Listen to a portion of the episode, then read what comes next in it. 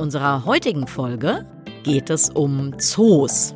Wir haben uns lange um dieses Thema gedrückt, weil ein bisschen Shitstorm-Gefahr, aber es gibt auch viel dazu zu erzählen. Und wir haben natürlich auch unsere Meinung dazu. Genau, und wir ordnen das alles mal ein. Los geht's.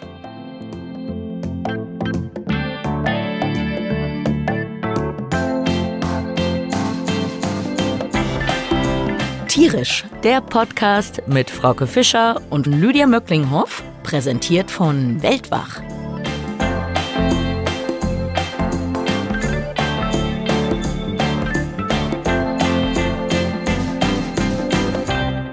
Also ich muss was raten, sag ich dir. Ja, warte. Okay, Ich schwöre. jetzt. Ja. Es atmet. Atmet es? Nee, Oh, es, es schnarcht. auch es, nicht. Es knurrt. Ja, heißt im Fachbegriff tatsächlich, es knurrt. Es knurrt. Das ist die Knörzelgazelle. nee, es knurrt. Der Knörzelflöß. Ist ein Säugetier. Ja. Ist es ein großes Säugetier? Ja. Ist es ein Nashorn? Nein, Ein Elefant? nein, Ein Nilpferd? nein. Kontinent könntest du mal erstmal einordnen? Achso, ist es ein afrikanisches Tier? Nein, Ist es ein nordamerikanisches Tier? auch nicht. Ein europäisches Tier? Ja. Ist es ein Wiesent? Ja, ganz genau. Es ist ein Wiesent. Wiesente waren ja tatsächlich in freier Wildbahn ausgestorben. Das letzte 1927, glaube ich, im Kaukasus geschossen. Und mittlerweile gibt es in freier Wildbahn wieder 3000 Wiesente. Die gehen alle auf zwölf Tiere, die in Zoos gelebt haben, zurück. Also das heißt, der Wiesent, als er in freier Wildbahn ausgestorben war, wurde er weiter in Zoos gehalten und nachgezüchtet und dann irgendwann ausgewildert. Und jetzt gibt es wieder Wiesente in freier Wildbahn. Das heißt, das ist ein Erfolg für den Artenschutz aus Zoos. Wir wollen heute über Zoos reden. Wir wollen es aber weder nur von der weißen Seite anschauen, oh, Zoos, alles super, aber eben auch nicht von der anderen Seite, Zoos müssen weg, so wie die Diskussion im Moment geführt wird.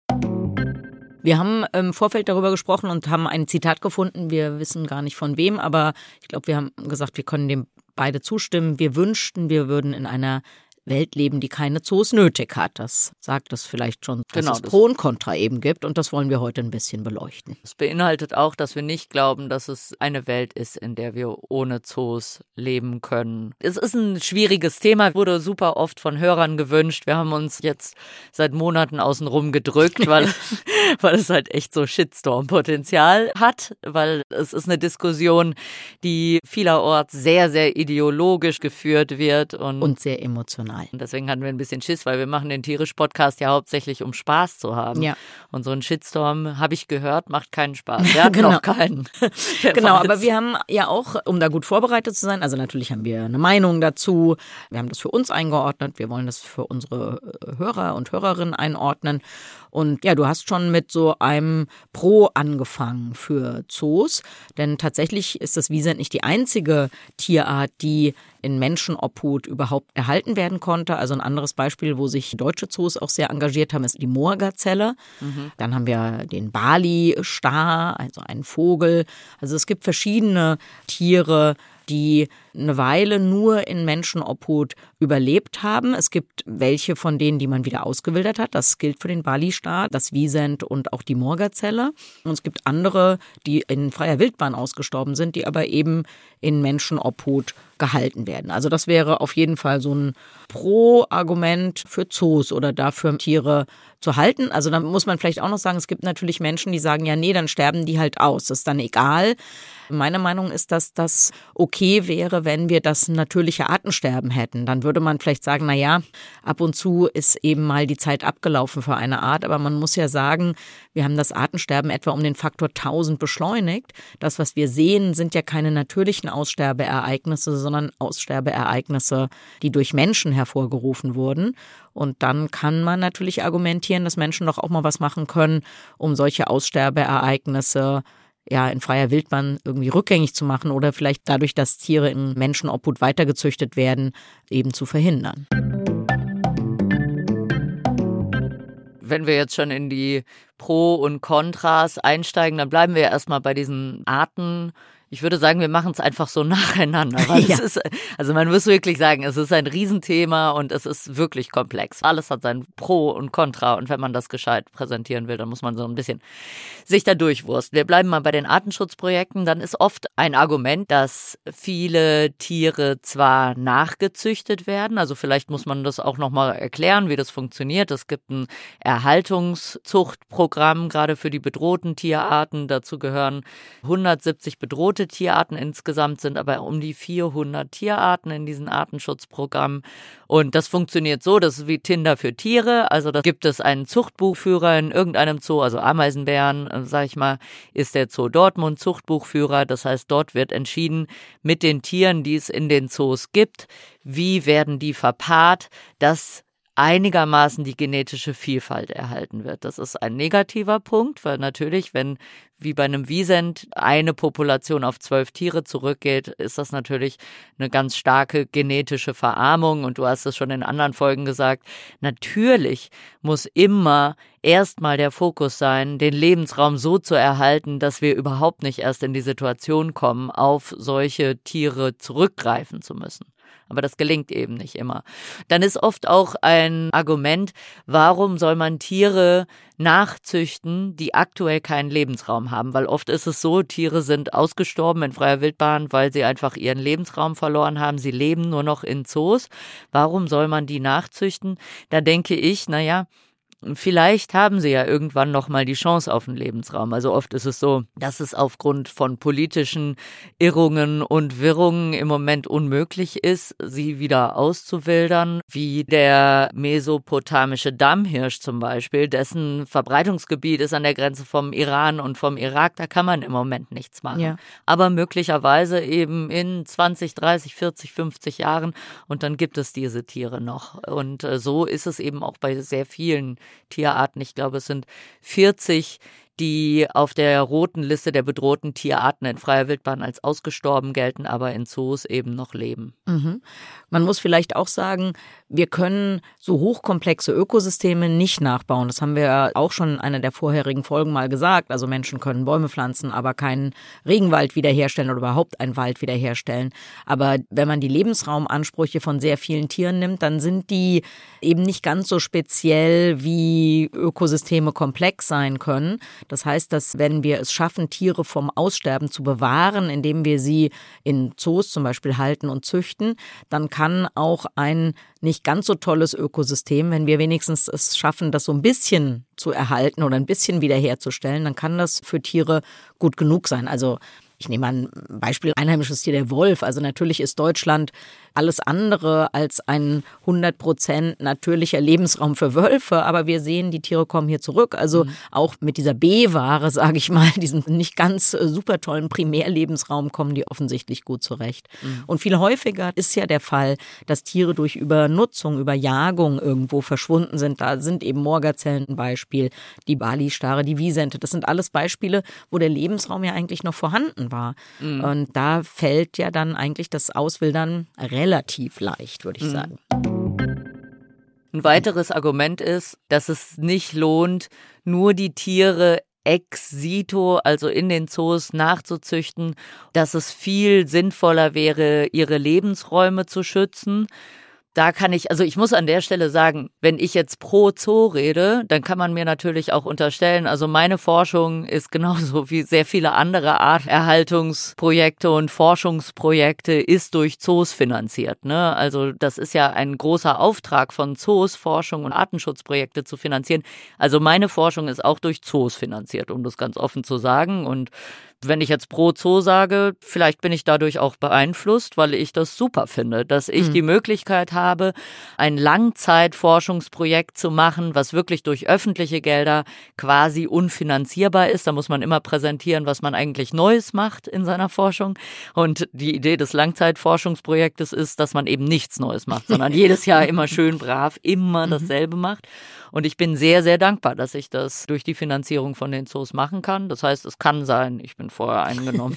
Das ja. will ich ganz offen sagen. Ganz kurz nochmal zu der Dimension. Ich habe nur eine Zahl gefunden für die amerikanischen Zoos und die haben im Jahr 2019 230 Millionen Dollar ausgegeben für Naturschutzprojekte und Forschung, also Wildtierforschung. Weißt du, wie das global hab, ist oder wie nee, das in Deutschland ist? Ich habe für Deutschland nur für die Vereinigung der deutschen Zoos habe ich gefunden. Moment, ich habe mir das irgendwo aufgeschrieben. Da waren es 10 Millionen Euro, also deutlich weniger. Mhm immer noch recht viel Geld. Wir sprechen auch nachher nochmal darüber, ob dieses Geld wohl zusammenkommen würde, wenn man auf Zoos verzichten mhm. würde. Das ist eine andere Frage, aber das ist jetzt außerhalb des Themas, wo wir jetzt gerade sind. Ein weiterer Faktor ist eben, dass dann oft gesagt wird, lohnt es sich, diese Erhaltungszuchtprogramme ohne den Lebensraum zu erhalten? Ich denke nicht, aber ehrlich gesagt, die Zoos, die ich kenne, die haben alle auch Schutzprogramme vor Ort, also um den Lebensraum zu erhalten. Der Kölner Zoo hat ein Riesenschutzprogramm in einem vietnamesischen Nationalpark. Da haben die ganz, ganz viele neue Tierarten auch entdeckt, also auch Forschende vom Kölner Zoo, wodurch der eben jetzt von der UNESCO den Status als Weltnaturerbe mhm. erhalten ja. hat. Also das wird schon auch gemacht. Genau, ich habe eine Weile mal ein paar Monate für die Wildlife Conservation Society in New York gearbeitet. Unsere Büros waren im Bronx Zoo, also war man jeden Tag im Zoo in der Mittagspause. Und da war es zum Beispiel auch so, dass es einen Teil des Zoos gab, wo die Besucher zusätzlichen Eintritt zahlen mussten. Da waren Tiere aus dem Kongo-Becken zu sehen, also Okapis zum Beispiel, Flachlandgorillas etc. Und dieses Geld, was da speziell aus diesem Teil des Zoos eingenommen wurde, ging auch direkt an Schutzprojekte in Afrika drei standen da, glaube ich, zur Auswahl und die Zoobesucher konnten dann auch sagen, in welches dieser Projekte ihr Geld gehen soll. Mhm. Also unter Umständen kommt durch sowas schon viel Geld zustande. Die Leute, wenn die an dem Tag nicht im Zoo gewesen wären, dann hätten die das Geld vielleicht nicht gespendet für ein Naturschutzprojekt. Weiß man natürlich nicht so, aber man könnte sich vorstellen, dass das schon so ein bisschen einen anstupst, so eine Spende zu tätigen, wenn man an einem Tag gerade mal diese Tiere im Zoo gesehen hat zum Beispiel. Dann könnten wir eigentlich zu dem Thema Geld kommen, weil das ist ein anderes Thema rund um Zoos. Ein großer Kritikpunkt ist, es sind Unternehmen, die mhm. Geld generieren wollen. Das ist so. Und es versickert dort sicherlich auch ganz viel Geld, das nicht beim Artenschutz mhm. ankommt. Mhm. Das ist natürlich ja, ein Fakt. Genau, also man muss natürlich sagen, dass das Halten von Tieren wahnsinnig viel Geld kostet. Ich weiß im Frankfurter Zoo, wie ich auch teilweise mein Studium finanziert habe, indem ich da Führung gemacht habe, da war ein extrem teurer Posten das Füttern der Robben und Pinguine, weil die mit Frischfisch gefüttert wurden. Und das war ein gigantischer Kostenblock. Genauso natürlich, wenn Tiere aus tropischen Regionen kommen, kann man sich vorstellen, diese Gehege müssen das ganze Jahr eben in diesen tropischen Konditionen gehalten werden, egal wie kalt und trocken es draußen ist. Ja, es kostet wahnsinnig viel Geld. Und natürlich könnte man sagen, das wäre besser, wir würden dieses Geld anlegen für den Schutz der Lebensräume. Genau, das ist ja das Argument, Zoos schließen und das ganze Geld, das da zusammenkommt, direkt in den Naturschutz fließen lassen. Das wäre super, fände ich. Würde aber nicht passieren, muss man mal ganz ja. ehrlich sagen. Ich glaube nicht, mhm. dass die Leute auch so viel Geld locker machen würden, weil man muss einfach wirklich sehen, und das ist mal wieder eine andere Komponente, wenn Menschen in den Zoo gehen und sie riechen einen Elefanten und sie sehen ein Tier und erleben es live, das ist einfach was anderes und es spricht einen emotional mehr mhm. an und dadurch geben Menschen auch Geld. Immer wieder kommt, dass Millionenspenden ja. in den Zoo fließen. Und natürlich werden die besser irgendwo in irgendeinem Nationalpark gelandet. Aber die Frage ist, würden die Menschen das Geld locker ja. machen? Und dann darf man vielleicht auch nicht unterschätzen, diese ja, diese Tendenz, auch exotische Tiere zu halten, die ist uralt. Ich habe eine Studie gefunden, die hat gezeigt, dass Primaten, also Affen, seit über 5000 Jahren von Menschen als, ja, Haustiere in Anführungszeichen gehalten werden. Und seit etwa 200 Jahren gibt es schon so mehr oder weniger so ein Zoo-Konzept. Also ich glaube nicht, dass wir weltweit Zoos verbieten können. Offensichtlich haben Menschen ein großes Interesse, das zu machen. Und dann ist natürlich die Frage, sollen wir nicht dann möglichst viel Kraft dafür verwenden, dass Zoos möglichst gut gemacht sind, anstatt uns darüber Gedanken zu machen, ob wir die vielleicht verbieten wollen, genau. weltweit. Man muss übrigens dazu sagen, der Begriff Zoo der ist nicht geschützt. Wir reden hier über die wissenschaftlich geleiteten Zoos, die es in Deutschland gibt. Also man muss tatsächlich sagen, im Bundesnaturschutzgesetz sind Zoos definiert als, und das finde ich total witzig, als dauerhafte Einrichtung, in der lebende Tiere wild lebender Arten zwecks zur Schaustellung während eines Zeitraums, Achtung, von mindestens sieben Tagen im Jahr gehalten werden. oh. Wo man sich so fragt, hä? also, deswegen die hm? Eintagsfliege macht's nie in Zoo. Die weil genau, die schafft's einfach nicht das in Zoo. Klappt nicht. Also das heißt, unter dem Begriff Zoo kann man eben auch von irgendwelchen Tierschauen und sowas alles sprechen, aber davon reden wir jetzt nicht. Mhm. Wir reden von wissenschaftlich geführten Zoos. Genau. Und wenn wir über Pro sprechen, dann gilt es auch nur für die. Es gibt ja diese World Association of Zoos and Aquaria, also WASA, WASA. die hat 400, also sind 400 Institutionen Mitglied. Weltweit gibt es geschätzte 10.000 Zoos. Also ja. wir reden hier und also ich selber habe ja lange in Afrika gearbeitet und der Zoo da in Abidjan, das war wirklich grausam. Dem möchte ich überhaupt nicht das Wort reden. Wir reden hier wirklich, wirklich über die, die sehr, sehr hohe Standards haben und die, und das gilt für alle diese WASA-Mitglieder, die zum Beispiel das Wohlergehen von Tieren, den Naturschutz als eine der obersten Ziele ihrer Organisation verstehen. Mhm und eben nicht irgendwelche, die einfach irgendwo Tiere fangen, die ausstellen, dann sterben die Tiere und dann, ah ja, egal, kaufen wir neue. Das kann man eigentlich den Leuten auch so ein bisschen mitgeben, bevor ihr an irgendeinen Ort geht, wo Tiere ausgestellt werden. Informiert euch vorher, ob das zu dieser Gesellschaft oder ob das irgendein Nachhaltigkeitssiegel hat, weil natürlich irgendwelche Tierausstellungen ist natürlich furchtbar. Also solange sie eben nicht wissenschaftlich begleitet ist und eben nicht diese Standards hat, die diese Organisation Organisationen haben. Genau, und vielleicht das nochmal in Erinnerung gerufen oder nochmal betont. Die Ziele dieser OASA-Mitglieder sind das Halten und das Wohlergehen der Tiere, Umweltbildung und weltweiter Naturschutz. Also das sind die Ziele dieser Organisation, zu denen müssen die sich alle bekennen. Die haben gerade jetzt vor wenigen Wochen, vor zwei, drei Wochen, so ein neues Welfare, also Regeln veröffentlicht, wie das Wohlergehen der Tiere sicherzustellen ist in den Zoos. Also genau, nur wenn wir was Positives sagen, dann reden wir von diesen Zoos. Gleichzeitig muss man aber sagen, auch bei diesen Zoos, also wir sind jetzt vorhin zusammen mit dem Zug hier angereist. Ich komme aus der Schweiz, Frauke ist in Frankfurt zugestiegen, dann haben wir schon diskutiert.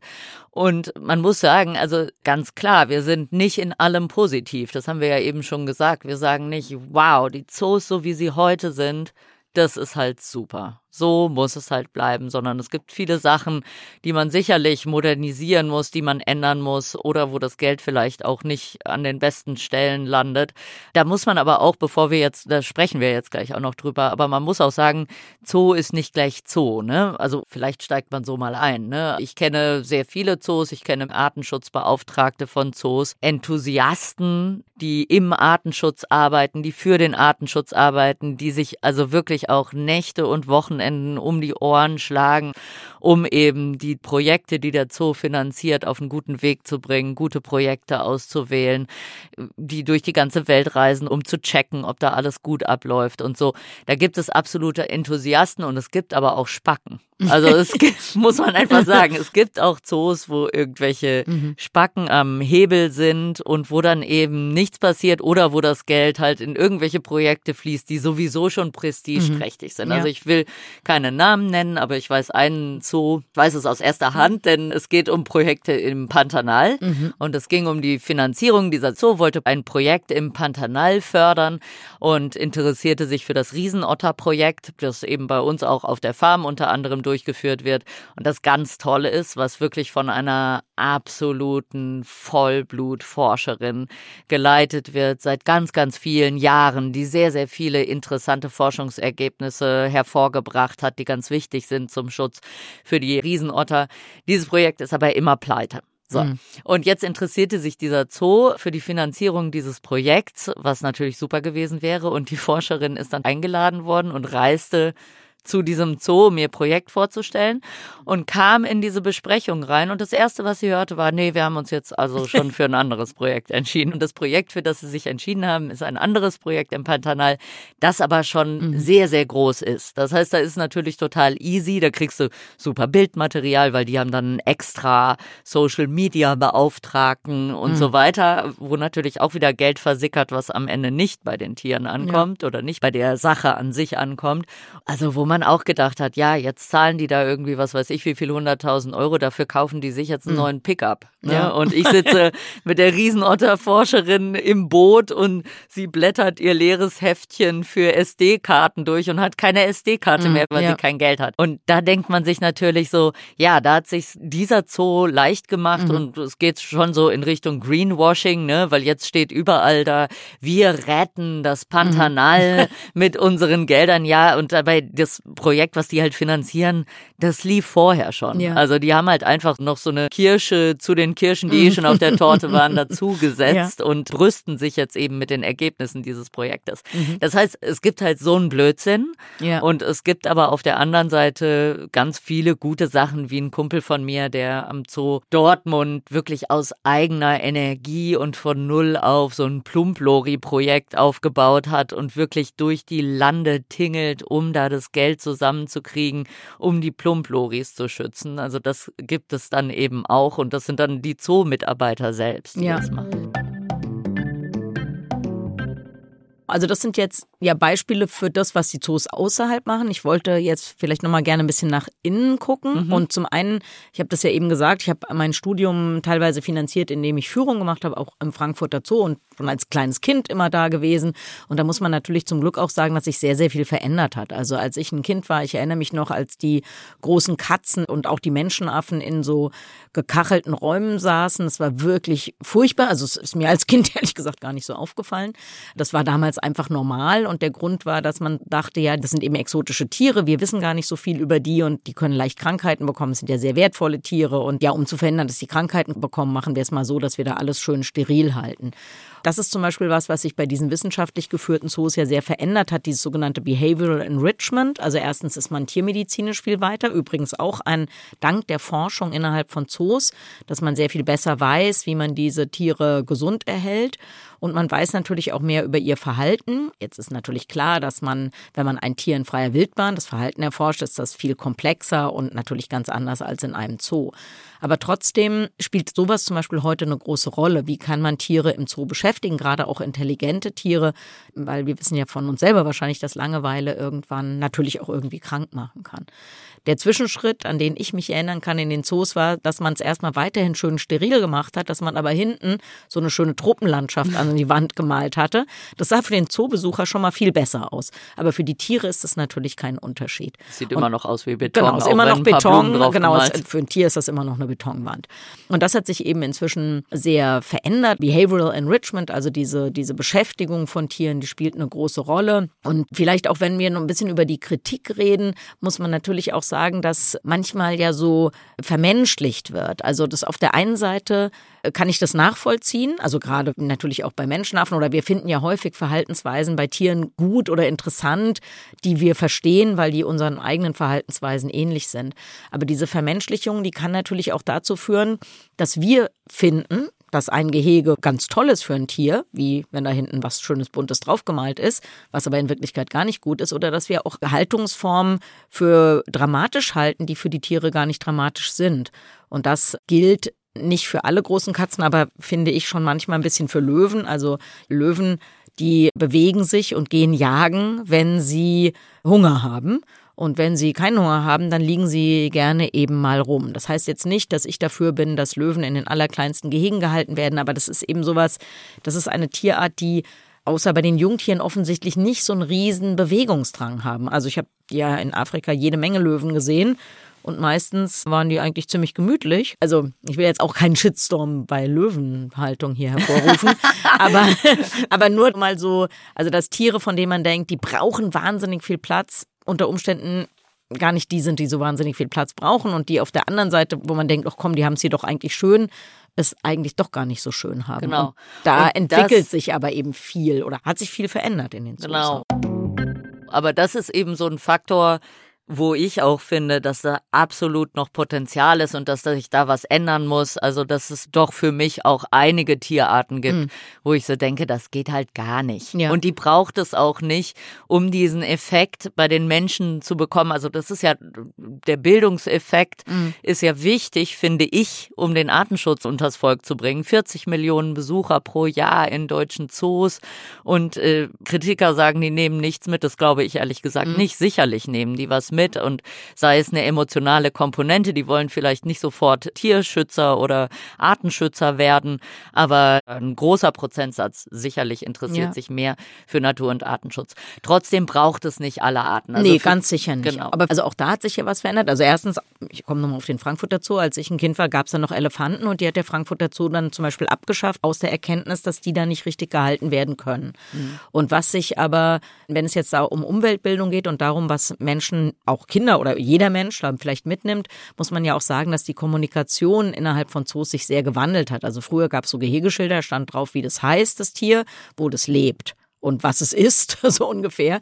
Und heute gibt es ja einfach eine viel bessere Umweltbildung, wo man viel, viel mehr lernen kann. Mhm. Und klar gibt es Leute, die einfach eine Tüte Pommes kaufen wollen, sich vor so ein Menschenaffengehege stellen, uh, uh, uh machen und dann wieder nach Hause gehen.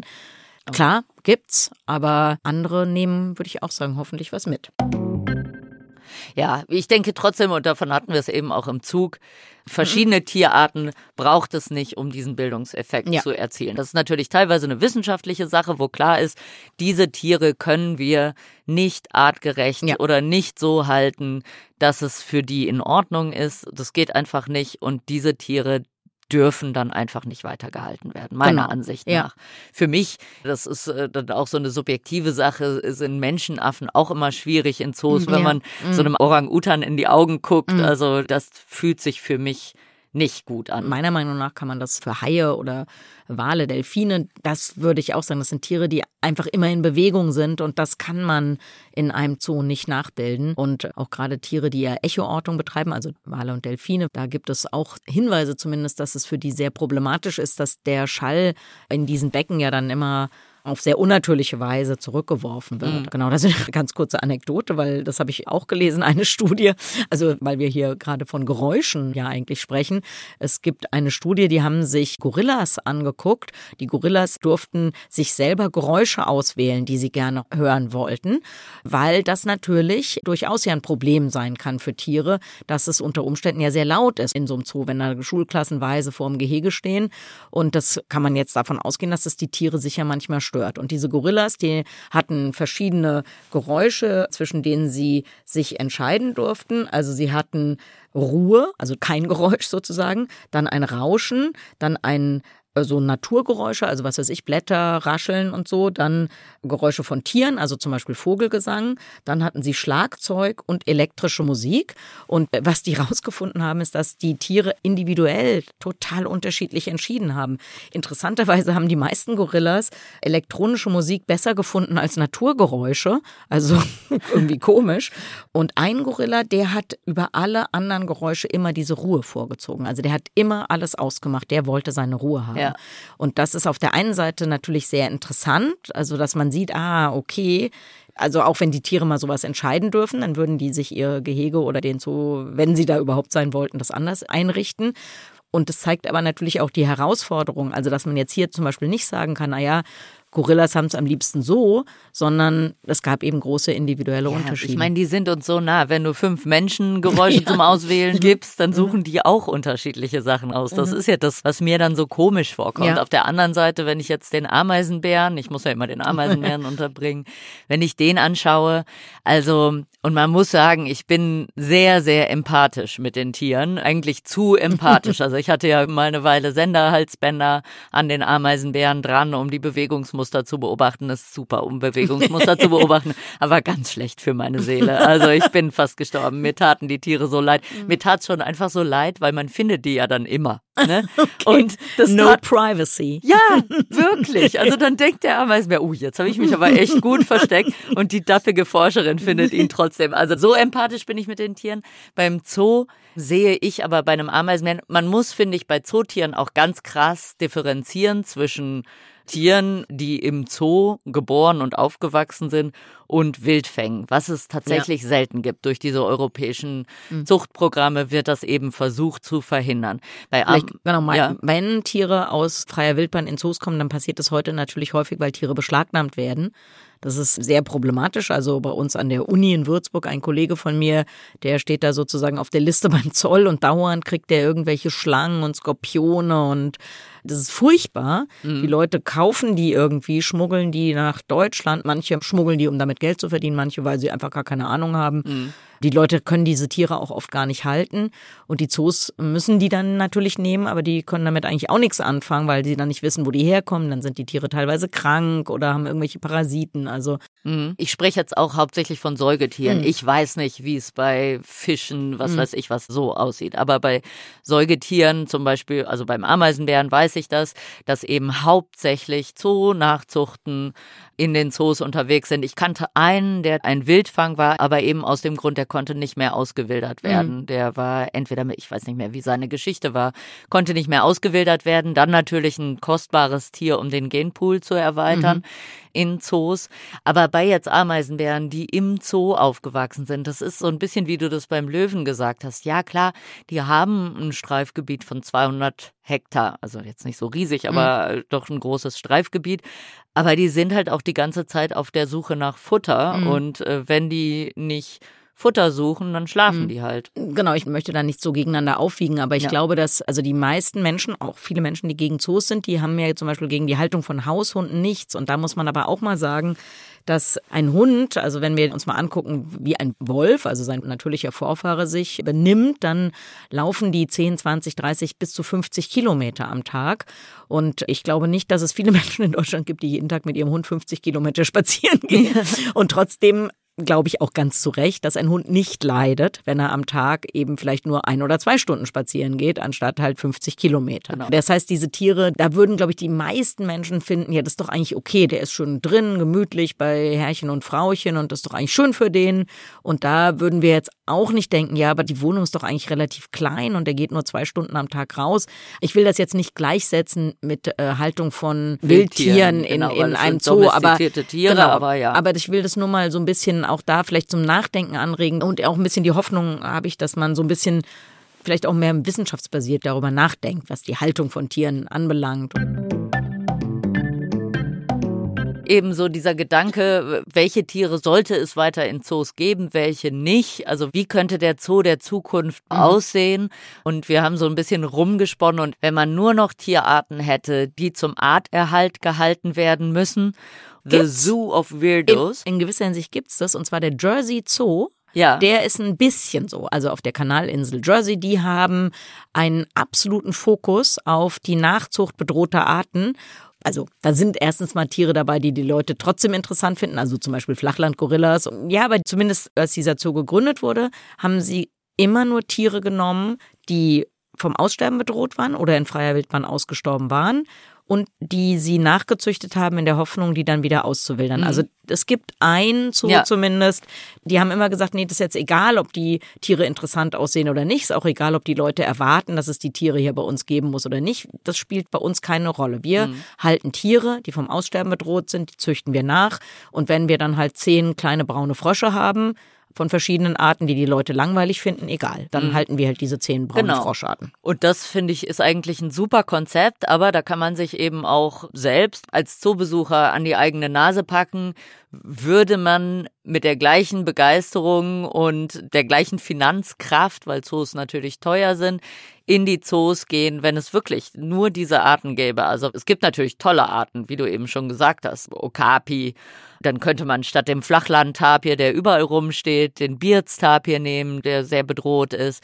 Aber dann geht's natürlich auch, die Samoa-Fauchschabe. Und genau. ginge ja, das glaube, oder braucht es vielleicht mh. so ein paar Giraffen, die vielleicht eigentlich nicht unbedingt da in der Haltung sein müssten, als sozusagen wie in freier Wildbahn, wie es beim Artenschutz gemacht wird, sozusagen als Schirmarten, mhm. um die Leute in die Zoos zu locken, um die Finanzierung eben für den Artenschutz und die Nachzucht dieser bedrohten Ja, also man müsste, also dieser Jersey Zoo, der, das finde ich schon interessant, weil die wirklich auch in der Kommunikation nach vorne stellen ihre Naturschutzprojekte und ihre Rolle als äh, Backup für vom Aussterben bedrohte Arten. Also vielleicht wird es schon gehen. Kurz, weil du Giraffe gesagt hast, muss ich noch eine ah, Anekdote ja, berichten. Geschichte. Aus, äh, als ich, wie gesagt, in New York gearbeitet habe, im Bronx Zoo und dann unsere Büros waren im Zoo, wir immer schön Mittagspause im Zoo und dann auch viel mit den Tierpflegern geredet und so.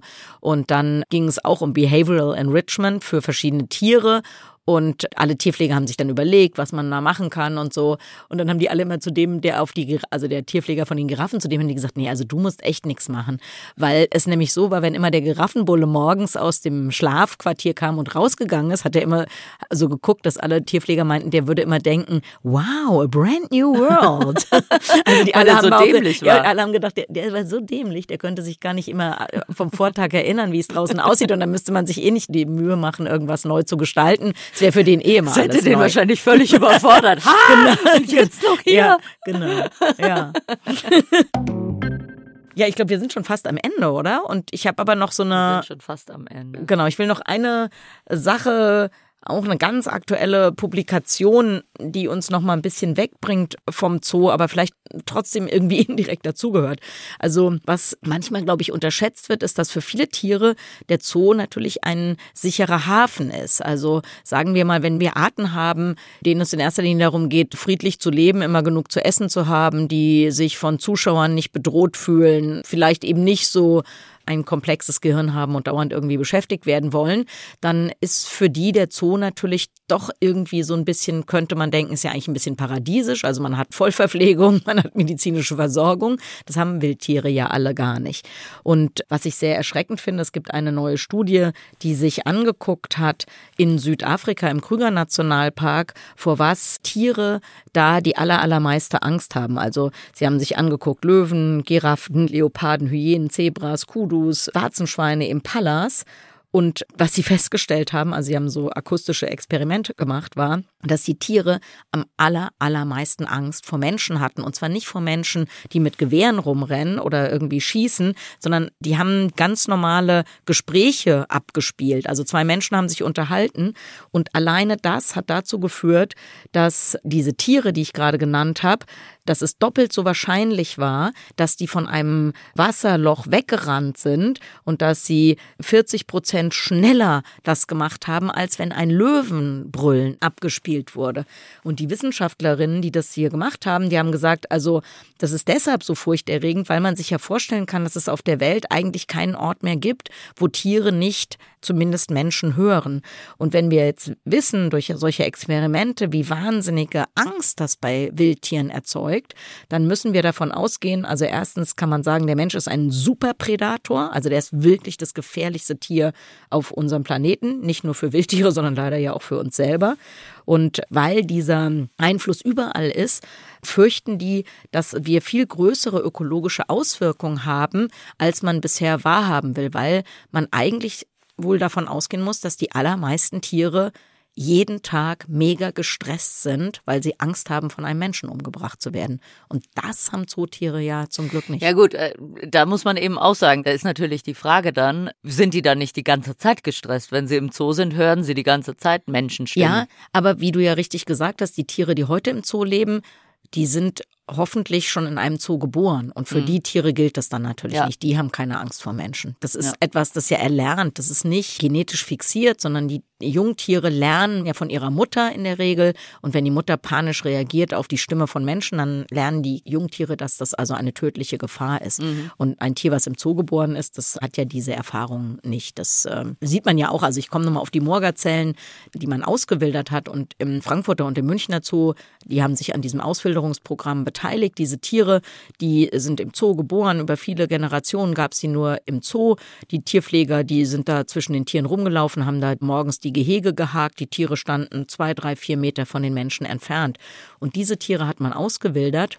Und innerhalb von wenigen Wochen hatten die eine natürliche Fluchtdistanz. Und in diesen Wüsten oder Halbwüsten, wo die leben, bedeutet eine natürliche Fluchtdistanz eine Fluchtdistanz von mehreren hundert Metern.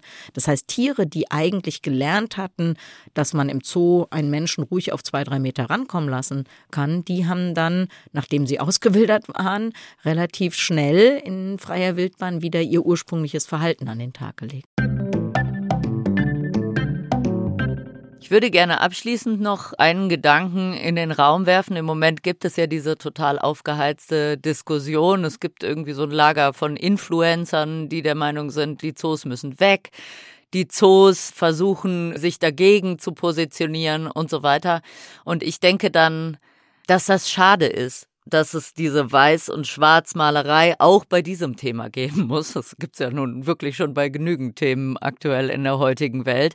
Und ich denke, gerade beim Artenschutz passiert viel zu wenig, hat viel zu wenig Plattform. Von daher ist es immer gut, wenn der Artenschutz im Zentrum der Aufmerksamkeit steht. Und ich würde mir wünschen, dass da alle Seiten für Grautöne bereit wären, einfach um gemeinsam auf ein Ziel hinzuarbeiten, anstatt sich gegenseitig auszuspielen, weil das hilft am Ende, glaube ich, keinem weiter.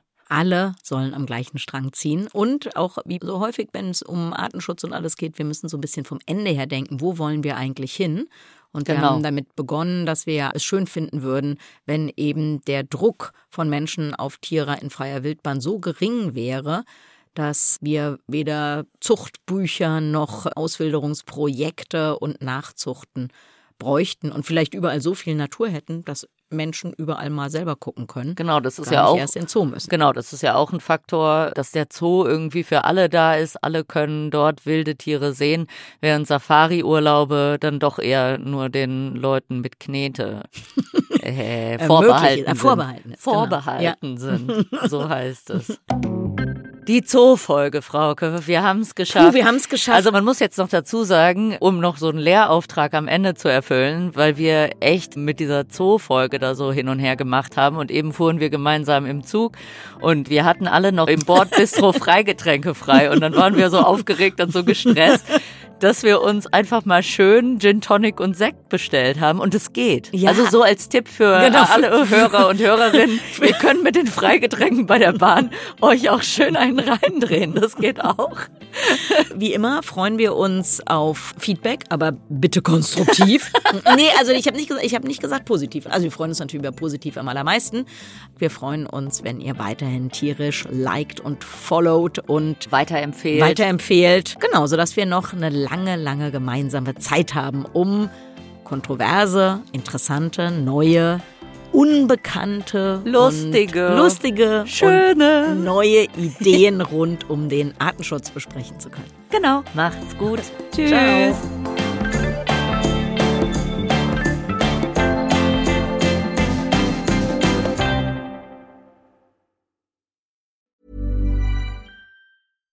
Mom deserves the best, and there's no better place to shop for Mother's Day than Whole Foods Market. They're your destination for unbeatable savings, from premium gifts to show-stopping flowers and irresistible desserts. Start by saving 33% with Prime on all body care and candles. Then get a 15-stem bunch of tulips for just $9.99 each with Prime. Round out Mom's menu with festive rosé, irresistible berry chantilly cake, and more special treats. Come celebrate Mother's Day at Whole Foods Market.